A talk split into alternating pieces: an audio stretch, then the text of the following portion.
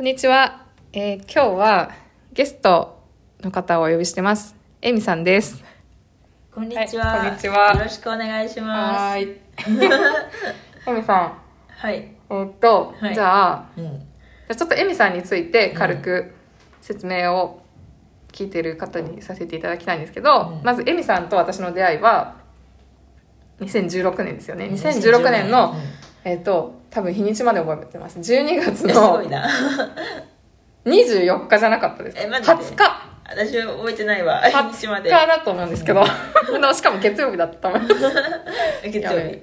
そう。で、出会いが、そうそう、だから2016年に出会ったんですけど、なんで出会ったかっていうと、パーティーでうん。出会ったんですそよね。れは覚えてる。うんそう。で、で、それまたどういうパーティーだったかっていうと、なんか遡ると、その、その後に、なんか私の彼氏になる人、J 氏、J 氏っていう人がいる、いるんですけど、まあその人の共通の友達っていう感じで、その人の誕生日パーティーだったんですよね。で、出会いました。で、そうそうそう。でそこにいた、そういろんな人がいたんですけど、まあエミさん、一人で来てたんですよね、なんか。私、ともう友達と来てた。あ友達と来てたんですか？うん。なんかそう、あ、日本人の人がいると思って、で、その時、なんかその、エミさん当時、カレッジに通ってたんでしたっけ、通ってましたよね。通うよって。通うあ準備を通ってた12月だったら通ってた。通ってた。9月から行き始めたんうん、です、そう9月から行き始めた。うんでなんかそういう話を聞いて、でちょうど私その時あの当時はワーキングホリデーをしてて私も永住できたらいいなぐらいにちょっと思い始めてた時でで私から声をかけたっていうのを覚えてます、なんかフェイスブック教えてくださいみたいな。うん。うん。で今に至るって感じですよね、うん。そうだね。はい、それが出会いです、はい。はい。でエミさん今はもう永住権カナダの永住権をもう持ってて高知に永住してるっていう感じですようね、ん、そうです。はい。永住権はいつ取れたんでしたっけ？永住権は去年の2月に取りと取りました。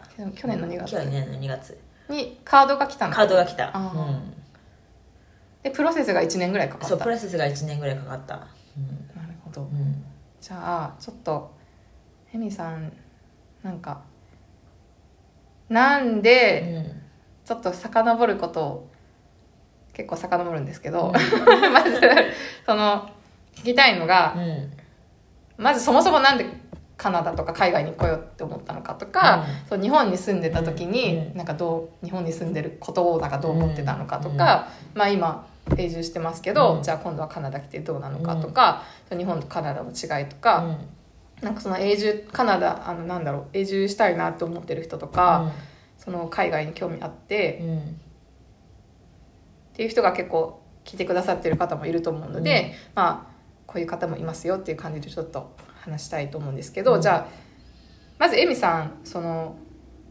一番最初に海外に行きたいなって思ったのはなんかいつ？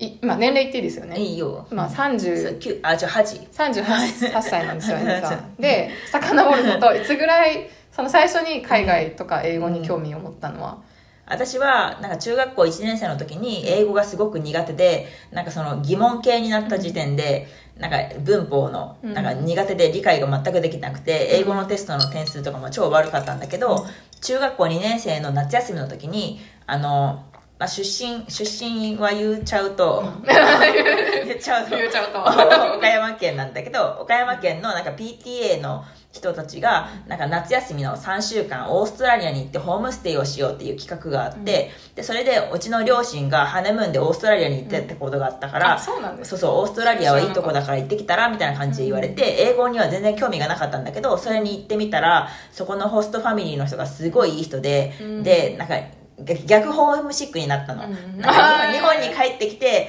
ああオーストラリア恋しいみたいな、もう日本行きたくない。なんか日本にいる時はなんか勉強とか部活とか、うん。なんかその成績のこととかすごく親がストリクトで、うん。なんかすごく嫌だったからなんか日本にいる方がストレスがあって、うん。海外にあのまま住んでいたいみたいな、うん。あってでそのホストファミリーの人がすごくいい人だったからずっと、まあ、その時は携帯もないし、うん。なんかそうね。そうそうない時代だから文通をずっとしてて、うん。そのホストファミリーの人と。でそれでなんかその学校の成績も悪くなったから、うん。なんか学習塾入れられて英会話スクールとかは言ってないんだけどえ学習塾に行くようになって、その学校高校進学校とか行くために。うん。で、その学習塾が一番当てはまったのが英語。英語がすごく好きになって、うん。なんか一番伸びたんよ英語が。そうそう。でそれから海外になんか旅行に行きたいとか、ニューヨークとかもすごく興味とか憧れがあって、なんかニューヨークに住みたいとか、海外行きたいとか、なんかそういうのをだんだん思うようになって、なんか洋楽聴いたり、映画の洋画を見たりとかう、ん。いろいろし始めて、で、大人になって、それが中学そうそれ中学校の時、うん。で高校生の時も英語が一番得意な科目になったんだけど、それで高校卒業してそのあの専門学校とか行った時とかになんか大人になって飲みに行くようになって、うん。バーに行ったところのまあいろいろあのいきさつはあるんだけど その行きつけのバーができてそこに来てる外国の人となんかいろいろ知り合って喋るようになって、でそこに来てた人と付き合うことになってその人がカナダ人だった、うーん。でその時はでもカナダには興味なくてニューヨークの方が好きだったから 興味がなくてニューヨーク推しですもんね。そうそうそうニューヨーク推しそうなの。でそれででもカナダ人の人と初めて出会ってそこでいっぱい外国の友達ができて、だから日本にいるけど外国のあの友達がいっぱいできたりとかなんかそうそえそれう、はうん。岡山岡山で。にいる時代。にそうそういる時代に。そうそうそうそうでいっぱい外国人の友達ができて、でそれでなんかいろんな国に帰ってもフェイスブックとかで友達になったらずっと連絡取れるし、うん。でそれで社会人になった時にその外国に旅行に行ったり毎年するようになって、だんだんもっと興味が持ってで、うん。外国に行くようになったらいつもホームシックになる。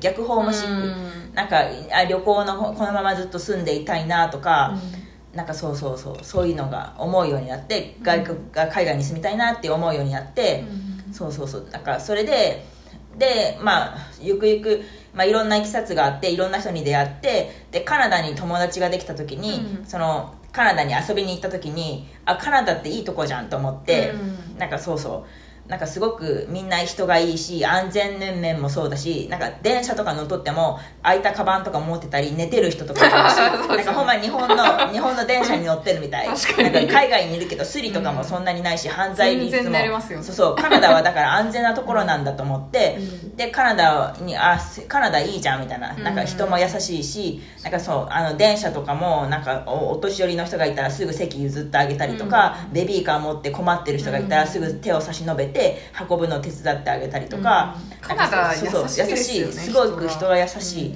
なんかそういうところにすごく惹かれて、あカナダ住みたいと思って、うん。でさ初めてカナダ住みたいって思った時がもう33ぐらいになっとったから、あそうなんですね。そうそうそうそう。33の時に、うん。その住みたいなって最初思っそうそうそう。たのが2016年の時に2015年にカナダに遊びに来てそっか。でどうやったらカナダに住めるんだろうって思ったのがにでそれで動き出したのが2015年で15年。かだから2016で16年に来だから会たった当時33そうそうそう歳だった。っそう、うん、てことですね5年前。5年前うん、うん、そうそう。へえ32か3か。ちょっと覚えてない私と結構似てますよそうそうそうそうそう。う、ん、じなん時系列的には、そうだね。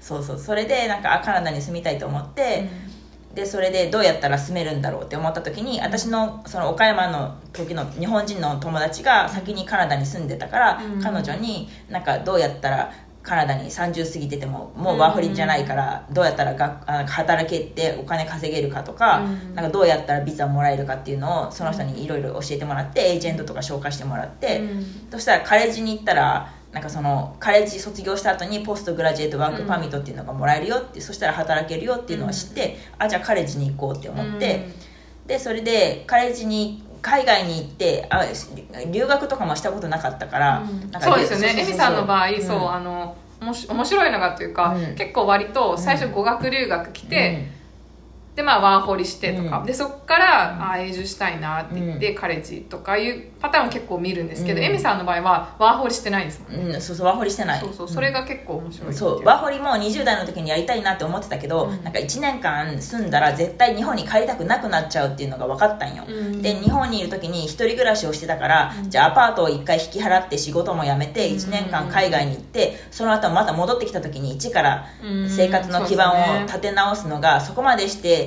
ややりたいかなって思った時に、なんかいいあのなんなんていうかなそういうそういうよ意欲意欲が湧かなくてそこまで、うん。で結局ワーホリはしなかったんだけど、うん。なんか絶対ホームシックに逆ホームシックになるっていうのが分かってたから、なんかそうで逆にやらなかった。うん。うん。そうそうそう。で留学とかもやりたいなっていうのは思ってたからあじゃあなんかあワーホリとかはできないけど留学もできるし、なんかそうそうなんか海外にも住めるんだったらそれやってみようと思って、うん。本当に動き出したのが3030あ2016年だった。2016年、33歳そうそうそう。た多分な何年前になるかな？5年前か。あそうそう。5年前。うんじゃあ33で合ってる合ってる。5年前。5年前。すごいですね。そう5年前なんですそうそうそう。そう、うん。そう。だからなんか結構なんか30歳からで遅いですかねとかなんかよく聞くんですけど全然遅くないですよね、全然遅くないと思う。全然。遅くないと思遅くないですうよね。遅くない。遅くない。なんかその、ワーホリそうだからエミさんの場合はうん。ワーホリせずに結局うん。永住権取れてるので、なんか全然30まあその30過ぎたらワーホリできないっていう意味なんですけど、うん。そのなんかそのワーホリだから30過ぎててもうん。全然なんかそのやりようによってはうん。全然大丈夫ですよね。大丈夫大丈夫。遅いってことはないですよね、うん。まあ一つ私は独身だからうん。なんかその何にも縛られてない状態で家庭もないし独り身だから、なんか、まあ、やりたいことをできてるっていうのはあるかもしれないけど、うん。でもまあ結婚20代の時に結婚した時期とかもあったけど、うん。でも今となっては今やりたいことを好きなことをやって生きてたら、まあいいかなって思って、うんそっちの方が楽しい気がする、そうですようね、ん、そうそうそう。そう。だからでそうエミさん日本では看護師さんをしてそう看護たんですね。師してた、うん。何年間ぐらい？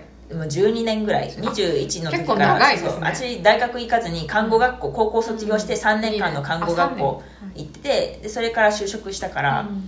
それから12年。そっか。そっか。21から33までうん。そうそうそうそう。そう、うん、看護学校でなんかまあ京都に引っ越したそうりとか。そう京都にも引っ越した。なんか30歳になった時に何かを変えたくて、うん。でも海外に住むとかもできなかったし、うん。その時はなんかだから日本だったら一番京都が好きだから、じゃあうん京都に行こうと思って なんか岡山県からずっと出たことなかったから JR のそうそうそうそうそうだ京都へ行こう。みたいな、うん。なんか京都に行って京都に3年半住んでたんだけど、うん。でも京都そうなんですそれってそう。30からそのカナダに来るまでの間。そうそうそう京都に住んでたえそれまではずっと岡山だったのずっと岡山だった一人暮らしはしてたけど実家はそうそうあの看護学校卒業してから一人暮らしはしてたけどずっと、でもずっと岡山県だったあそうなんだ、うんあじゃあ一人暮らし長いですねそう一人暮らしずっと長いそっかうんそうなんよ、へえ、うん、でなんか京都に行って結構うんインターナショナルなそうそうインターナシショナルの出会いもあったそうよそうそうそういろいろと。いろいろとね。いろいろと。コロミさんは知っている、うんそうそう。私の過去知ってますよ。そうそう。そっか。うん。でじゃあ、うん。なんかそのカレッジうん。まずそのじゃあ永住権取りたいなカナダ住みたいなと思ったのが、うん。まあ、33歳、うんで、まあ、なんかそこまでの準備とかもあるんですけど、うん。なんかそのざっくりうん。なんかどういうことをしたんですか、なんかそのあの友達に教えてもらったのが、エージェント3つぐらい教えてもらって、その中で同じ質問をエージェントの3つの会社に同じ質問をやってみて、うん。でその中の反応を見てその返答の速さとか情報量の多さとか、だからそこが一番自分がしっくりところに決め,、うん。決めたらいいよって教えてもらってでとりあえず私3つうん。エージェントにメールを全部送って私の何歳で、うん。今こういう仕事をしてて上京してで将来みたいなあのカナダに住みたいと思ってるんだけどどうやったら住めますかみたいなことを質問してやったの中で一番いいエージェントを選んで,、うん。でそこでじゃあこのエージェントに決めようって思って決めた時になんかそのあの相談とかしてでいろいろ情報を教えてもらって、でそこのエージェントに決めた後そのエージェントと一緒に準備を重ねて、うん。そのカレッジに行ったらあのポストグラジュエットワークパーミットがもらえるよっていうのを教えてもらって、それはもうカナダにいる時ですか？あ日本にいる時。あじゃあ日本にいる時に、あの日本にあるエージェントと話したのか？あカナダにあるエージェント。カナダのエージェントとその、まあ、メールでやり取りした。で相談して、うん。まあ、プランを決めてそれから来たそう感じですね。そうそうそう、う。ん。でその、うん。あのーカレッジパスウェイコースに入るってとこまでも日本で決めてから来た、日本に日本で決めてから来た。うんそうそうそう。おだから金は、うんだからもう全部カレッジ卒業するまでのものを貯めてから来た。いやそれがなんか本当はカレッジにも2年行ったらポストグラジュエットワークパーミットが3年もらえるから2年行きたかったけど、うん。貯金が200万ぐらいしかなくて、うんで なんかカレッジ1年間行くのに160万円かかったから、で語学学校に行ってる間そのパスウェイの語学学校に行ってる間のあの学生ビザでは働けないっていうのをしてたから、うんその9月に9月から4月にカナダに来たんだけど9月からカレッジに行くのを目指してて、でだから5ヶ月間は仕事ができないからその5ヶ月間の生活費とうん。カレッジ代に行くお金を持った状態で。でなんかもうちょっと待った方がいいんじゃないとも言われたけど、うん。お金をもうちょっと貯めてから余裕が出てから来たほらいいんじゃないって思ったけど私日本で働いてるその看護師の病院がもうすごく嫌で、なんか今すぐでも辞めたいぐらいの勢いで頑張って働いてたから、いやもう今今今行きたいみたいな。なんかそうそう。でそれ今でそう今です。って思ってほんまなんかちょっとお金にはそんなに余裕がなかったんだけど、なんか4月にカナダに行くっていうのを決めて、うん。で3月で仕事を辞めて、で4月からじゃあ行くって決めてやってきたカナダに、うん。そうそうそう。だからそんなにうん。がっつり余裕がある状態じゃないけど、うん。まあまそうそうそう。あなんとかなるかなみたいな。でも親ともなんかいろいろあってごたごたあって、うん。結局ちょっと喧嘩じゃないけど、うん。なんかそういう状態で来たから誰にもお金借りれる人がいない状態でうん。一人のお金でうん。なんとかなる。でむしろなんかそのカレッジに行こうって思ってたけど私はもしかしたらカレッジに行けないかもしれない、うん。最悪語学学校でうん。なんか終わってカナダから日本に帰ることになるかもしれないと思ってそこそういう覚悟でもあった、うん。なんかカレッジに本当に行けるっていう自信が100%じゃなかったから、うん。とりあえずやってみようみたいな感じの勢いでややってみたっていうのはあるかも、ううんこれをちょっとあうんの分からない方のために補足するんですけど、そのまあ、カナダの場合はそのカレッジに行こうと思うといくつかあの入学方法があって、うん。直接入学試験を受けたり、うん。 TOEIC でしたっけ、 TOEIC。IELTS IELTS と TOEIC。両方行けますよね、うん。あト TOEIC じゃないわ。 TOEFL です。TOEFL。ト TOEIC。TOEIC なんて使えないわ。あ TOEFL か、あ IELTS のスコアがこれ以上っていう定められたあのもの以上取れて、まあ、それを証明として入るか、う語学学校にその全部の語学学校じゃないんですけどあのパスウェイっていうのを持ってるところに行ってあのそれをその規定内のレベル、うん。あの点をキープして規定内で終われれば、まあ、イコールそのカレッジに入る能力があるよねっていう証明になるのでそれ、まあ、そのまま入学できるよってことなんですけどあの中にはなんかそれをね終われない人とかもいる、そういう意味ですよね、うん。だからそれが、ちゃんとそのパスウェイを期間内に終えることができるかどうかもちょっとまだうん。どうだろうなっていううん。感じでそうそうそう。仮に語学学校のそのパスウェイのコースを、うん。あのテストを受けたらうん。落ちたんよ、うん。で本当はそのパスウェイは3ヶ月のコースなんだけど、うん。3ヶ月のコース落ちて、うん。なんかプレコースってその1個下のコースになって、1ヶ月それを取らないといけない。で、うん。1ヶ月でそのプレコースをパスできて、うん。パスウェイのコースに入入れたら、うん。ギリギリ9月の入学に間に合うっていう状況に陥って、でめっちゃ必死で勉強して、うん。人生で一番勉強した、うん。看護師になった時より勉強した。それ結構驚きポイント。そうそうそう。そうほんまに。でも自分で初めて学校も選んだし、うん。学校これやりたいとか英語勉強したいと思ってうん。初めて学校にが楽しいと思えたんようん。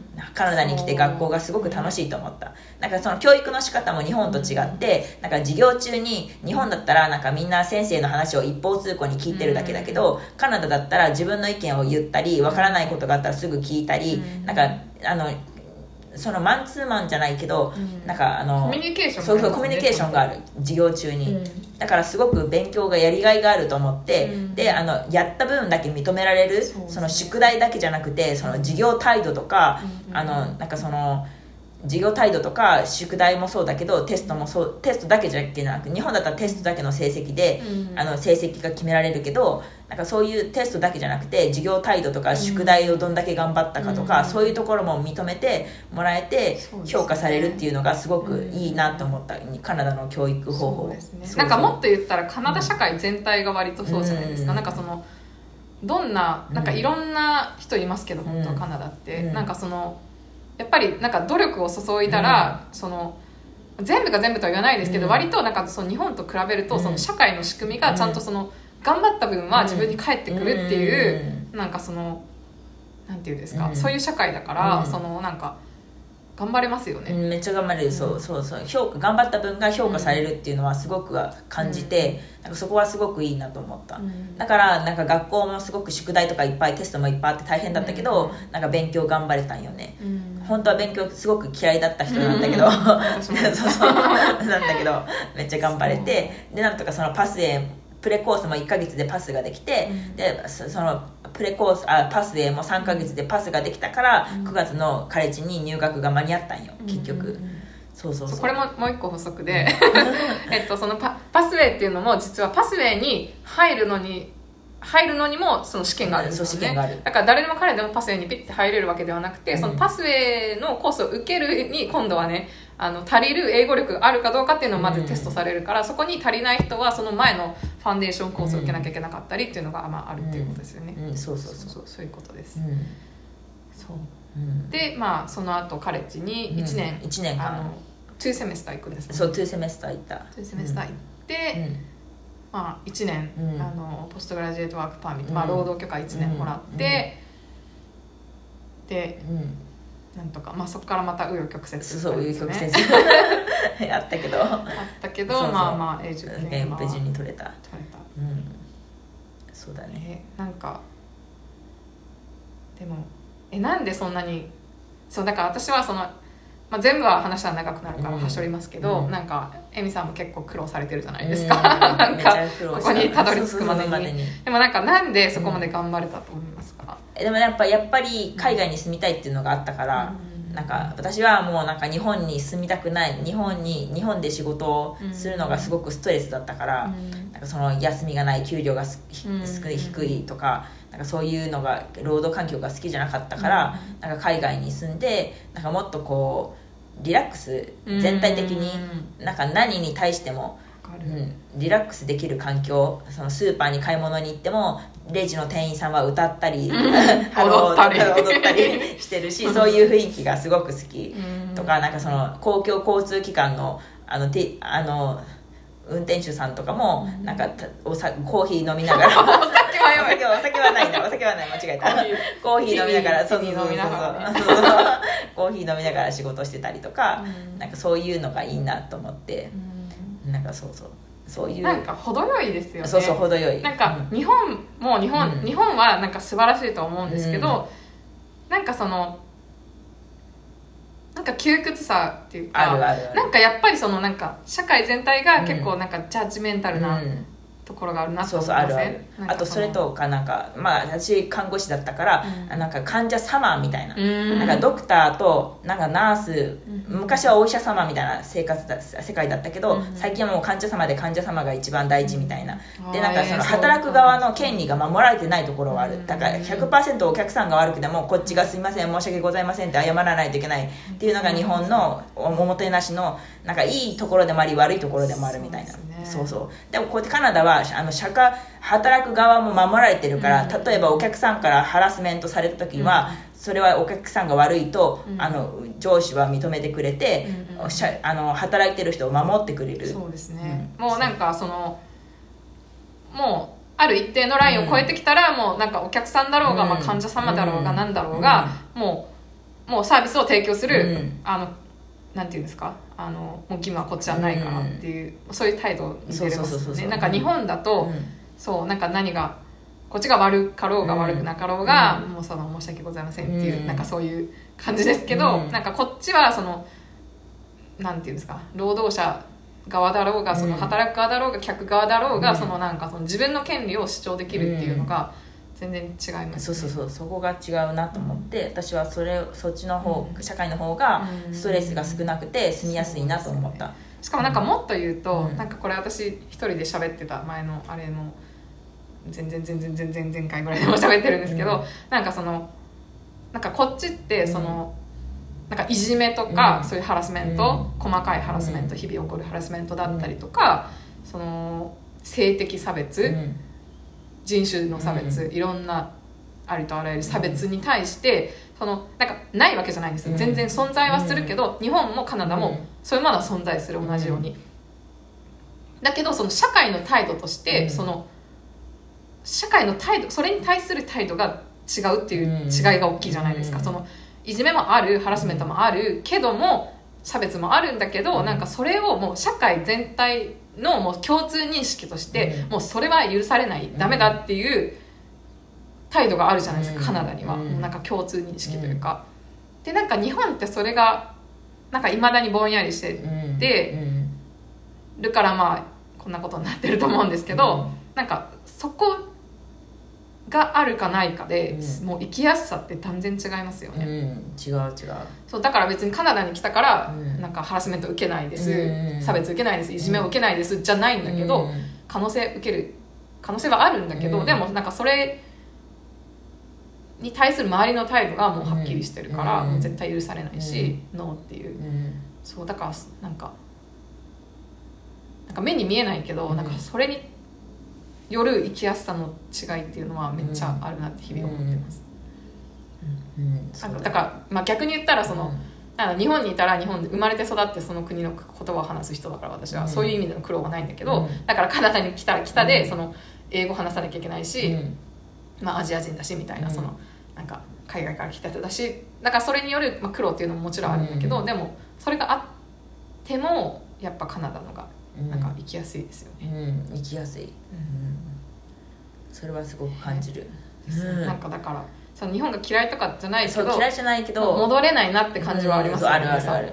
今今更今更っていうかその、うん。もうなんかこのこの生活を知ってしまったっていうか、なうん。なんて言ったらいいのかななんかちょっと戻れないですよね、うん、そうだね。そうだね。なんかあのビジットなんかただ家族に会いに友達に会いに帰るだけではいいけど、あ全然いいそうです。そうそなんならもうそうそう。ビジットをしまくりたいぐらいですけど。そうそう。そこに住むっていうのはまた違う話ですもんね。そうなんですよ、うんなんかそのビジットするにはすごいいい、うん。もう最高ですよね、うん。ご飯もそうそう美味しい安くて美味しいし、もう人はその表面上はポライトだし、うん。表面上まあポライトだし、まあね、清潔だし、うん。もうなんか電車止まらないし、うん。なんかもう電車 電車最高ですよね、うんそうだね。もうなんか、ね、いいことばっかですけど、なんかでもひとたびその便利な社会を構成する側に回っちゃうと、ん。また違う話なんですよね。そうだね。そそううだから結構そのなんかそこまで分かってる外国の人とかうん。周りに、まあ、いたりするけど、うん。なんか大多数がうん結構日本人ですって言われると、うん。言うと言われるのが「I, love Japan」みたいななんか、うん。もう旅行したけど最高だった「うん。もう I, love Japan」ってよく言われるんですけど、それはもうそのビジットっていう意味の そのだからまあ住んだ人は分かると思うけど、なんかそういうなんか違いはありますよね。違うある。ある。あでもまあどの国もそうかもまあしれないですけどね、なんかまあそれでなんか自分のことで言うとカナダもいろんなステージがまあうんエミさんもあると思いますけど、なんか最初はなんか、まあ、私の場合で言うと語学学校うん。来て、うん。で帰って、うん。ワーホリしてうん。帰って、でまた学校行ってえ今度はあのなんかカレッジ行って、うん。今は働いてみたいななんかもういろんなステップを踏んでるんですけど、うん。やっぱステージステージによってその同じとこに住んでるはずなんですけど、うん。なんか見えるものとか感じるものってやっぱり違うか違ら、う最初は楽しいばっかりで、うん。その見えなかったものが今は見えて、まあ言ったら悪い部分がすごい、うん。やっぱり数年住むとカナダの悪い部分もすごい見えるようになってくるけど、うん。まあなんかそういうことですよね。住むとやっぱ見える世界が違そうし、しかもあと何年いても何十年いても例えばそのその間に働いてるか働いてないかっていうのでもやっぱまた全然違うと思うし、その学生をだけをしてたりとか、ね、その働いていたらまた今度は違ったりとか、まあなんかありますね、うんなんでこの話になったのかな。まあまあそういう感じで。だから今はまあ、うん。エミさんこのままずっとカナダに、そうだね。とりあえずはそうだね。ねいようかなって思ってる。そうか。うん。なんかどうですか？なんか逆にそのなんか、今カナダいいよねって話をしてましたけど、うん。なんかネガティブな部分ってありますか？カナダの生活をしてて。ネガティブな部分はなんだろうな。あーやっぱ家賃が高い。高いですね。うん高いな。高い。だからちょっと、日本の倍倍しますね。うんうん、そうだね。倍以上か。倍以上だね。倍以上します、うん。まあ都市によるけど。そう都市によるけど。大きい都市に住むなら、まあたまあ、どこって言わないですけど、うん。私たち大きい都市に住んでいまして まあ高いですよね、うん高い。だから私でも東京住んだことないから分かんないんですけど、うん地元名古屋なので、うん。名古屋と比べたらうん。まあ倍以上はしますよね、でずっと一人暮らしに慣れてたから、うん。なんかそのシェアシェアハウスはもう住みたくないなって思ってて、うん。そうそういうのとか、うんそういうのはちょっとそうですね。うんそこだけが嫌かな、そう。うん。なんかそのまあざっくりで言うと、うん。あの私たちが今住んでる地域だともう本当の最低最低日本でいううん。一人暮らしアパートメント、アパート？うん。一人暮らしアパート、うん。マンションみたいな感じのとこが私のうん。とこですよね、うん。今住んでるのが私のそういう感じの本当に 1K みたいな、うん。なんかススタジオって呼ばれるんでうん。バチェラーとか呼ばれるような間取りのとこに私は住んでるんですけど本当一人暮らしできる最低うんでなんか10万以上はしますよね。日本円で言ったらうん。10万あっても足りないですもん足りないな。足りないし、だから逆にそれ以下ってなるとうん。やっぱりシェア、うん。あの一軒家で、そのシェア、うん。なんていうんですかね。シェアしたりとか、そのまあ、コンドとか、まあ、私の場合はそのスタジオですけどなんか例えば2ベッドルームアパートメントを、うん。なんかその2人で住んでみたりとか、なんかだからそれ以下で探そうとするとそういう感じになって、うん。だからその1人で住むっていうのはちょっと難しくなってきますよそうだよねそうだから高いんですよね、うん。うん。そうそうそう、うん物価というか、まあ、家家が高いですね。高い。しかも一軒家なんて買おうもんならもうなんか億,、そうだよね。億以上。もうなんか現地の人でも無理って。うん。そのなんか私たち外国人だから無理とかそういう意味じゃなくて、うん。もうカナダ生まれ育ちの人でも、いやなんか私はもうなんかちょっと家は買えないわみたいな、うん。言ってる人いますよねいるいるそれぐらいうん。高い、高いですね、うん。そうそうそう。ちょっとクレイジーですよね、うん。そうだね。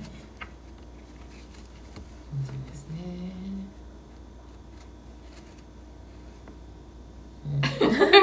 うん。あと他に嫌なとこどこだろうな。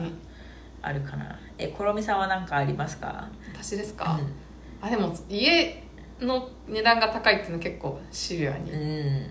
本当なんかやっぱりそのさっき言ったみたいに最初は楽しい楽しいとか、うん。これやりたいとか、うん。まあ、今もなんかその途中今は6年目に入ったんだけど、うん。まだ言ってもその最初の方っていうか、うん。なんか現実がこれからどんどん見えてくる時だと思うんですけど、そのこの先を考えた時に、うん。まあ、今は賃貸に住んでるけど、まあこの先どうなるか分かんないけど、うん。あのま、マンション買いたいなとかうん。一軒家は私も絶対無理だと思ってるから、マンション買いたいなとかちょっと思ってるんですけど、でもなんかそういうリアルなことをどんどん、なんか最初はそんなこと思いもしないじゃないですか、うん。もうとにかく突っ走るだけ、うん。でも最近その将来がやっと見えてきた時に、うん。そういうリアルなことを考えると、うん。やっぱ家ちょっと異常じゃないみたいな、うん。高すぎ。なんかこれもだって日本帰ったら普通にマンション買えるやんみたいな感じじゃないですか、うん。そうだからうん高いなっていうのと、うん。まああとはなんかこう、まあ、地下鉄ですかね、うん地下鉄がちょっと、うん遅れすぎ、うん。止ま止まりすぎだし、うん。まあ、イライラするっていうのと、なんですかね。まあなんか探せばいっぱいありますけど、まうん。あ、食事のクオリ、うん。だからレストランとかのクオリティが、すまあ高いとこももちろんあるんですけど、うん。そんな高くないとこでも値段が高い、食ね。事、食事タックス13%うん、とあとチップも入れたら結構するもんね。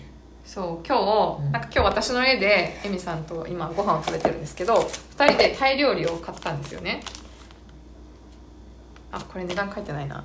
なんか20ドルぐらい払いましたよね、なんか本当に1個あのワンプレート。エミさんはガパオライス。私はソムタムっていうあのサラダを頼んだんですけど1人20ドルぐらいうん。うん払いましたもんうね、ん。なんか2000円、うん1800円ぐらいですか、うん日本円で。うん。結構結構いいランチ食べれますよねね。日本だったら、うん。そうだよね。そう。だからまあうん。その、食事がちょっと高いかなっていうのと、まあ、何ですかね。何？まあなんか思うのがその日本とカナダ比べ比べた比べた時にその人のなんかレベルというとちょっと違うかもしれないんですけどそのなんかその人の種類の幅がカナダの方が大きいっていうか、うん。その日本はもうめちゃくちゃ失礼な人でもなんていうんですかそのそこが 今この音だけで説明すると難しいんですけどその幅が例えば1から10の間のうん間で日本はこういるとしたら人が、まあ、出会う人。うん。なんかカナダってそのいい人のいい人が10で失礼な人がまあ1だとしたら、うん。日本が1から10っていう感じの時に、なんかカナダのいい人ってうん。100ぐらいの、もうあーなんか上もすごいしでも失礼な人の 下に触れる下もすごくないですか、うんだからその幅が幅がなんか日本で言うとなんか大体こうなんか想像できる、うん。想像つく範囲のうん感じなんですけど、うん。1からまあ1から10だよねみたいな言ってもみたいな感じなのがなんかマイナス1億からなんかプラス100ぐらいまで言うからなんか確かに。なんかそういうなんかダメージっていうかなんかまあそういうのはあるかなと、うん。まあ面白いわって言ったら面白いんですけどね、うん。なんかその人のなんか確かに振れ幅幅が。が振れ幅がとんでもないっそうだね。ていうのは思います、うん。それはあるかも。まあ、わかんない。それがネガティブなのかわかんないですけど、うん。まあでも本当にとんでもない人はいますよねたまに、うんたいるいる。本当に。うんいるね。本当に。そうでもめちゃくちゃいい人も。うん。もう天使かっていうぐらいいい人もいるし、うんそうそう。いろんな人がまあいろんな人いますそうよねいろんな人。が 結局、まあ、結論いろんな人がいる。そういろんな人がいる。そうかな。うん。でもなんか私がカナダに来てうん。ちょっと話変わりますけどなんか変わったことっていうのがなんかすごいポジティブになりました。そのへ自分に対しての評価が上がりました、うん。なんかその日本に行った時はうん。なんか自分のこと全然好きじゃなくって、えなんか内面もうん。外見もうん。すごく嫌いだったんですけど、なんかなんかいろんなものを受け入れられるようになりました、まあなんか年齢のせいもあるかもしれないけど、でも私もなんかその京都に行って外国人の、まあ、岡山にいる時から外国の友達とかいっぱいいたけど、うん。なんかそういう国際交流を始めてから私もポジティブになれた、うん。なんか昔はネガティブだったけど、うん。なんかみんななんか生き方とか考え方がなんか違うから、うん。なんかなんかあとハッピーシンキングじゃないけどポジティブシンキング、うん。なんかこうなんかダメなところに目を向けるとなんでダメなんだろうまたこうなったああなったなんで私はこうなんだろうって考えちゃうけど、いいことを考えるよ、あこういうことがあった今日よかったあラッキーみたいな,、うん。なんかそういういいことを見つけるなんかこうポジティブシンキングになったら、なんかその人生に対する考え方とか、うん。なんかその生活に対する考え方も、うん。なんか自然とポジティブになれるじゃないけど、うん。なんかそういう考え方が変わったっていうのはあるかも。なんかそうですよね、あとなんか、うん。そのすごい思うのが、あのそのさっきの振れ幅の話うん。と似てるんですけど、なんか本当にこっちっていろんなもううん。人種もだし、うん。そのバックグラウンドも果てしないじゃないですか、うん。例えば他の国で生まれてきた人もいるし、5歳になってから来た人もいるし、うん。とかもうなんか行ったり来たり、うん。もういもう数えきれないぐらい、うん。もうそうそうとできないぐらいいろんな人がいるじゃないですか、っていう中でなんか生きてるとその、これは悪いことじゃないんですけど、うん。その例えば日本でうん。生まれて日本でずっと暮らしてると、うん。まあ、日本の場合特にあのそういうお自分と同じような人が多いじゃないですか周りに、うん。どうしても。全員じゃないですけどね、なんか自然とそういう環境になるじゃないですか、でなんかそういう似た境遇の人たちが集まって生活してると、そのなんかなんていうんですかね。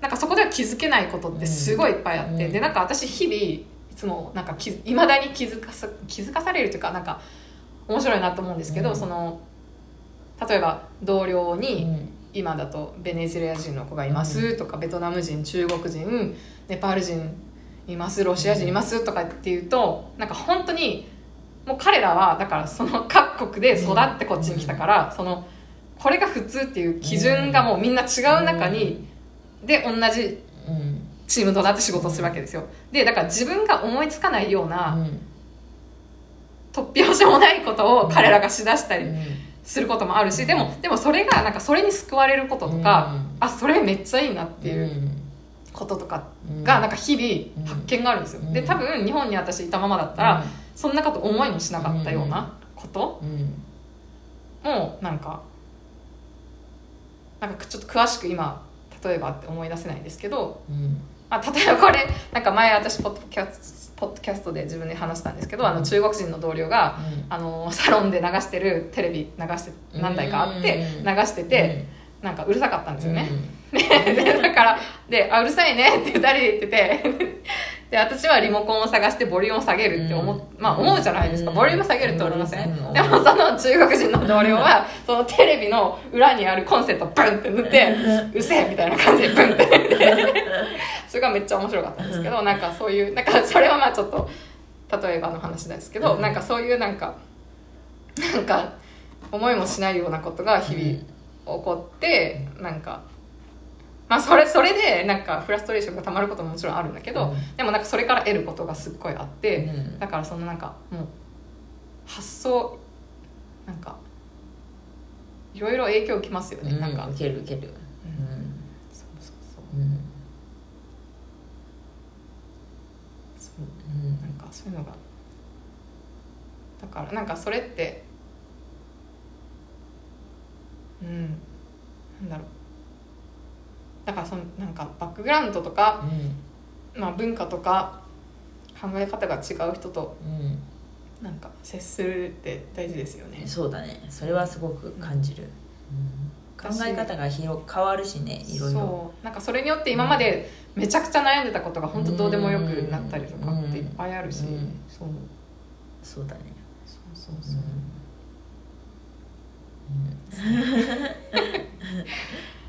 そうですよ。うんうん。そう。なんかあとなんか見た目のことに関してもなんか日本ってアジア人の見た目の人がまあ大多数だと思うから、うん。なんかその似たものみんな髪も黒いしみたいな、うん。まあ全員じゃないですよ。でもなんかそういう見た目的にはなんか似た人が集まると、うん。そのなんかその中での小さな差の話になってくるじゃないですか、だからその二重だのどうだの、うん。なんか鼻がどうだの、うん。なんかってなるじゃないですか、なんか顔なんか顔がちっちゃいだのどうなのって、でもなんかこっちにもうなんかそれもどうでもよくなってきません、うん。どうでもいい。なんかもうなんか比べることすらできないじゃないですか、違いすぎて、ね。なんかそもそもみたいな、うん。だから、うん。なんかその例えばスラッとした白人のうん。背の高いねこう見てあ綺麗だなってもちろん思うし、うん。なんかそれはそれで綺麗だけど、うん。でもその子が持ってない自分のうん。この特徴っていうのもなんか背が低いんですけど私はね、なんかそれもなんか全然私は自分で素敵だと思うし、うん。この黒い髪もすごい綺麗だなって自分で思ってるし、この小さな目も私は大好きなんですよ、うん。でなんかカナダに来てからすごい思うんだけど、なんかそうそういうふうに思いますね。うん。なんか確かに。みんな自分のやりたい格好とか、あのそういうファッションとかしてるから、なんかねそれはみんな自由でいいなとは思うね。そうですねうん。うん。はい。うん。じゃああとなんか聞きたいことあったかな？日本。うーんまあこれからずっとカナダですもんね、うん、そうだね、ううん、カナダに、うん、なんかじゃあうんちょっとこれから来ようかなみたいな考えてる人になんかじゃあえ英語どう思います？なんかこれぐらいはやっといた方がいいとかなんかアドバイスでいきることがあればでも本当にね私勉強がなんせ苦手な人だったから、うん。なんか勉強どうやって勉強して英語喋れるようになったのとか聞かれたらちょっと困るんだけど、うん私はその学習塾でうん。でそのあの文法とか中学そう中学校の時に、はい。なんかそれがなんか良かったのかなとか思って、まあ、基本なんか難しい単語とか使わなくても口語、ねうん。会話をは話せば成り立つから、とりあえずなんかその中学校の時習った英語とか、うん。簡単な疑問文とか、うん。過去形とかなんかそういうのができたら喋れるんじゃないかなって思うんだけど、なんかどうやって勉強したらいいですかとか言われても、私もなんか勉強が苦手な人だったからなんか難しいよね アドバイスが。そうですね。うん。でもなんかその、結構住んでたらうん。自然に喋れるようになるよねとかっうんて多分思う人もいるけどなんかそれはそれで違いますもんね、そうだね、うなんかその結構なんか十何年いてもうん。全然喋れない人とかって見ません、こっちでも。そうその、うん。まあその人のコミュニティとか、うん。なんかコミュニティが大きいうん。ところにななんていう例えば中国の方とかだと、中国のコミュニティすごい大きいから、うん。その中にもうなんかその中で一個の小さな社会が持ってきちゃってる感じだから、結構もう喋れなくても中国語だけでいけちゃったりとか、うん。彼らの場合だとうん。まああるしっていう、うん。なんかそのだからその人がどういう人かっていうことにもまあよるけど、うん。だからその結構意識しない、まあ、頑張らないと、うん。そのなんかぼーっとしてては喋れないまあ確かにそういうね。ですよね。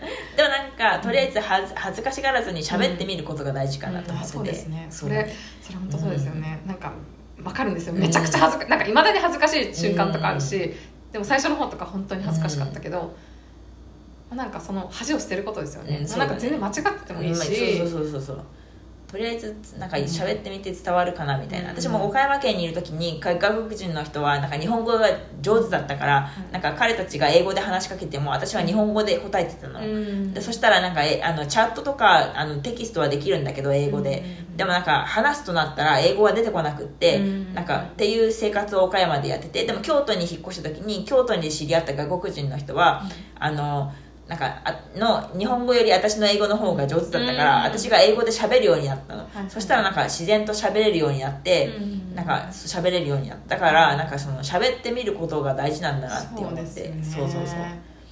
本当そう、うんとりあえず。本当にもうもうなんか逆にもうどんだけ恥かくかじゃないですか、うんもうなんかもう思い出したくないぐらい恥ずかしいこといっぱいあるんですよ、うん私もうああもう恥ずかしい。本当に死ぬほど恥ずかしい思いいっぱいしてきて、うん。今があるって感じなんで、なんかないですか？その言語だけのことじゃなくてその文化的なことも、あるあるあ知らなかったとか、うん。なんかなんか後から考えたら私めっちゃ変なこと言ってたとか、うん。なんかめっちゃ恥ずかしくなる。うんこととかあるんですけど、うん。なんかもうその繰り返しですよね。そうそうそうそう本当に。うん。そうそうそ失敗を恐れずに。うそうそう失敗を恐れずに。それが一番だと思う、ね。うん。うん。でもなんかでもその私たちの住んでる地域はですけど なんかその broken な English に対してもなんか寛容ですよね。なんか、そうそうだね。ま、慣れてるから街の人が、うん。なんか全然なんかたまにそのなんだろうな。その第二カ国語として英語を喋る人が周りにいなかった人とかに話すと全然通じないうん。とかってたまにあるんですけど、うん。だから多分地方とか行くともしかしたらそういうことが起こるかもしれないけど、でももうなんかその慣れてるからうん。みんな全然聞き取ってくれるし、逆に言ったらこっちもめっちゃ聞き取れません。そのなんかアクセントとかすごい聞き分けられません？聞き分けられる。なんかあこの人何語が母語だろうなとか分かるじゃないですか、でしかもそのなんだろうその頭の中で例えばよくあるのがなんかそのカスタマーセンターとか電話すると、なんかインドなまりとかうん。中東なまりの人がすごい多いうんと思うんですけど、うん。そのなんかもうスイッチできません？それを聞うん聞くやつにうん。脳みそに「あはいあのそのパターンですね」みたいなうん。ちょっと切り替えて 聞けるみたいなうん。こっちもなんかその能力が養われますよね、無駄に。無 そうだね駄な能力が、うんそうそうそう。いやカナダいいところですよね、うんカナダめっちゃいいところ。いいところですよね、うんいいところ。みんな来た方がいいですよね。そう来た方がいい。みんな住んだ方がいいですよね。住んだ方がいい。住んだ方がいいですよね、一回本当に。ちょっとちょっとそん住んでみた方がいいですよね。ででもエミさんはあそっかでもまあそういうバックグラウンドがあるとしてもまあでもアメリカとかイギリスとかオーストラリアニュージーランドっていうのはもう一切考えなかったんですか？なんかまあそのアメリカに住みたいなってあったけどそのニューヨークに友達がいてニューヨークの友達に行った時になんか彼はあの、うんえー、とアパートの4階エレベーターがないアパートの4階で2人で暮らしててでその家賃が1人10万円ぐらいだった。しかもその部屋が超ニニューヨークで。だから2人でだから20万ぐらいの部屋に住んでへてーでもすごくちっちゃいの。であのエレベーターもない階段。でえそうかそういうところに住んでて。しかもにあマンハッタンじゃなくてちょっと郊外のところに住んでてだからニューヨークは家賃がすごく高いなと思って私は住むのが無理だなと思ってあとなんかそのビザ取るのも難しいし。そうそう。だからなんかそのあアアメリカはちょっとないなって思ってて。うんでカナダはアメリカの隣の国だからうんなんかあじゃああカナダいいじゃんみたいな。うん。アメリカにいつでも行けるしみたいな、確かにうん、そうそうそういう感じだった。オーストラリアとかも好きなんだけど、にうん、なんかやっぱアメリカに対する憧れとかがあったから、うん。なんかカナダの方がアメリカ近いし そうそうそうそう。一応しいと思って。隣だし。そうそう隣だしと思って。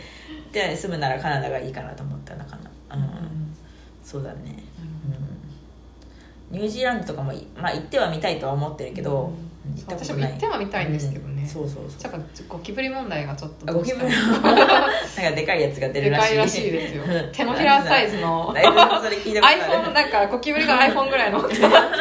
それ聞いたことある。やばいやばいやばい。私は無理だわ。iPhone, iPhone サイズのゴキブリってやばくないですか？やばい。かなりやばい。もう絶対絶対無理ねえどうしてるんだろうみんな、うん。えでもえ出ませんでした？エミさん。オーストラリア行った時。私見てないアこと思う。んな見てないとチワワみたいなゴキブリなかった。えそれ見てないと思う。私行ったのがあ8月に行ったから向こうは冬だったから、そっか。うん、っていうのもあるかもしれないけどゴキブリは見なかったよ。ゴキブリ私台湾行った時もタイ行った時もうんカンボジア行った時も出たんですよ、えー。やっぱあったかいとこ、うん。出まあ、でもカナダもカナダもいますよね、いるいるらしい。私は、まあ、私も。1回だけ見たことあるけど、うん。ラッキーですよエミさん、うん。カナダより多分ネズミの方が多いんじゃないかな。あそうですね。カナダはね。カナダネズミ全然いますよね、うん。ネズミあと天井裏にラクーンとかうんポッサムとかネズミとか全然いますよね、多分ね、そうそう。うん。私昔住んでた家ネズミいたし、うん。あの私の部屋の天井裏にラクーンいたし、うん。あのアライグマですラクーンって。いろいろああとでもセンチピード。センチピード。なんあかゲジゲジみたいなのがカナダは出あますね、うん。めっちゃ気持ち悪いですよねあれ。そうだね。虫はいるね。ベースメントに住むと、ですね。うん。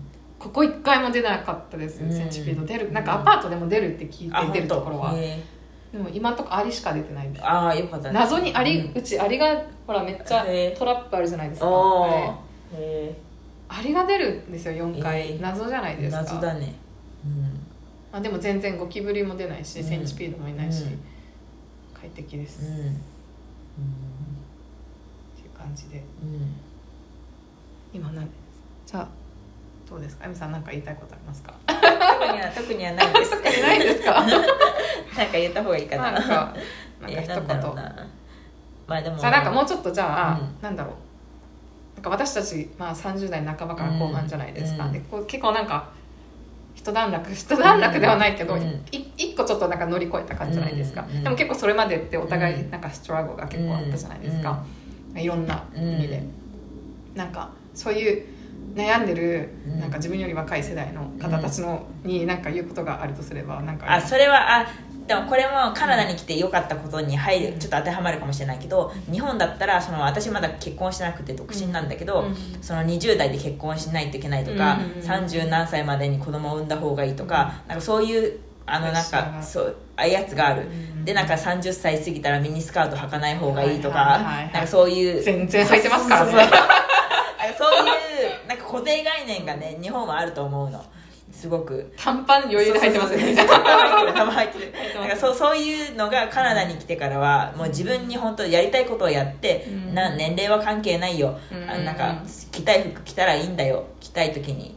みたいな。そうそうそういう風潮がすごく好きっていうのもあるカナダに。だから日本にいる時はちょっと息苦しいみたいな。私、うん。あ彼氏今いないの。ちょっと息苦しいあ結婚してまだしてないのは息苦しい、うん。なんかそういう息苦しさがあったけどなんかカナダに来てそういう息苦しさがなくなった、うん。それめちゃくちゃそうそうそうそう。わかりますだからなんかまあ日本にだから日本が嫌だ嫌だっていうわけでもないけど、うん。なんかそのなんかそういうそういう悩みがなくなったことで、うん。すごく生きやすくなったっていうのはある、うん。だからなんかそういうなんか彼氏がいないとか、うん。なんか友達少ないとか、うん。なんかそのなんかもしなんかにコンプレックスがあるとか、なんかこうしないといけないああしなきゃダメとか思わないそういう考え方にとらわれないで、うん。なんかその自分のいいところをちょっとでも見つけて、うん。ちょっとでもポジティブにいいこと探しじゃないけど、うん。そういうのを見つけたりとかなんかそういうポジティブシンキングな考え方の生き方をするとうん。ちょっと楽になるよね。うん。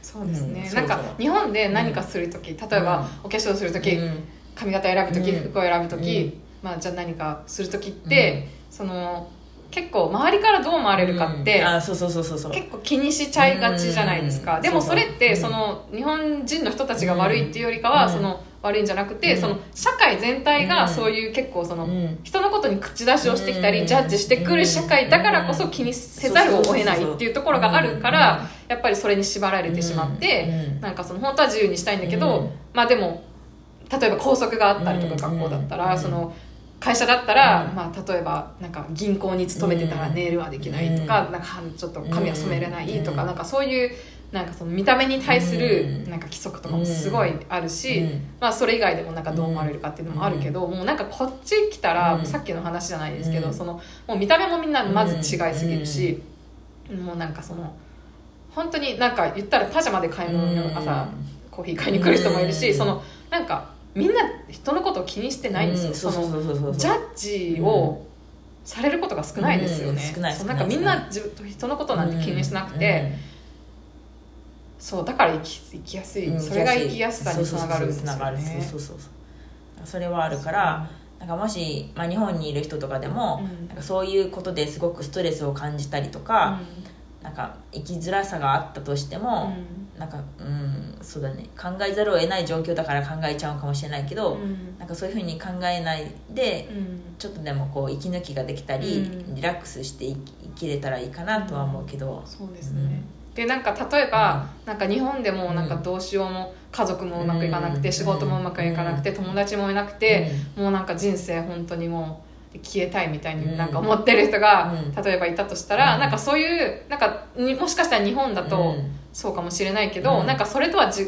う世界もこの地球上にはある、いっぱいあるんだよっていうのをうん。なんかちょっと頭の片隅に入れといてもらえたら楽かもしれないですよね。うん。でなんかその例えばじゃあ永住しようとかいきなり思ったら、うんまあ、それもそれで大変なんだけど、うん。別にそこまで最初そんな思わなくていいから、うん。じゃあちょっとうん。じゃあ見るだけ行ってみよう、うん。なんか最初のエミさんみたいじゃないですけど、うん。じゃあ旅行に行ってみようとか、うん。そこでなんか見えるかもしれないし、うん。別にカナダじゃなくても英語圏じゃなくてもいいし、なタイ行ってみようかなとか、うん。中国行ってみようかなでもいいし、うん。なんかそのなんか自分が今いる場所ですごい苦しかったら、うん。なんか変えてみるうん。ってまあ言うのは簡単だし、うん。やるのはすごい大変なのは分かるんですけど、うん。でもそれによってなんか人生ガラッと変わることって本当にもう私たちが体験してるから、うん。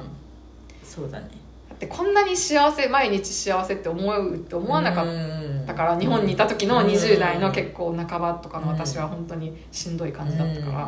なんかあこんな日々が待ってるんだって思わなかったじゃないですか、うん。結構。でもなんかそういう世界もあるから、まあ、でも同じ地球ですからね別に宇宙行かなくても、うんそう なんか同じ地球の上にあるからまあなんかそうやって考えたら楽になるかもしれない、そうだねカナダいいですよ、うんカナダいいよ。それぐらいですかね、そうだね。はい、はい、じゃあ今日は終わりにします、はい。じゃあエミさんありがとうございました。こちらこそありがとうございました、はい、じゃあ皆さん聞いていただいてありがとうございました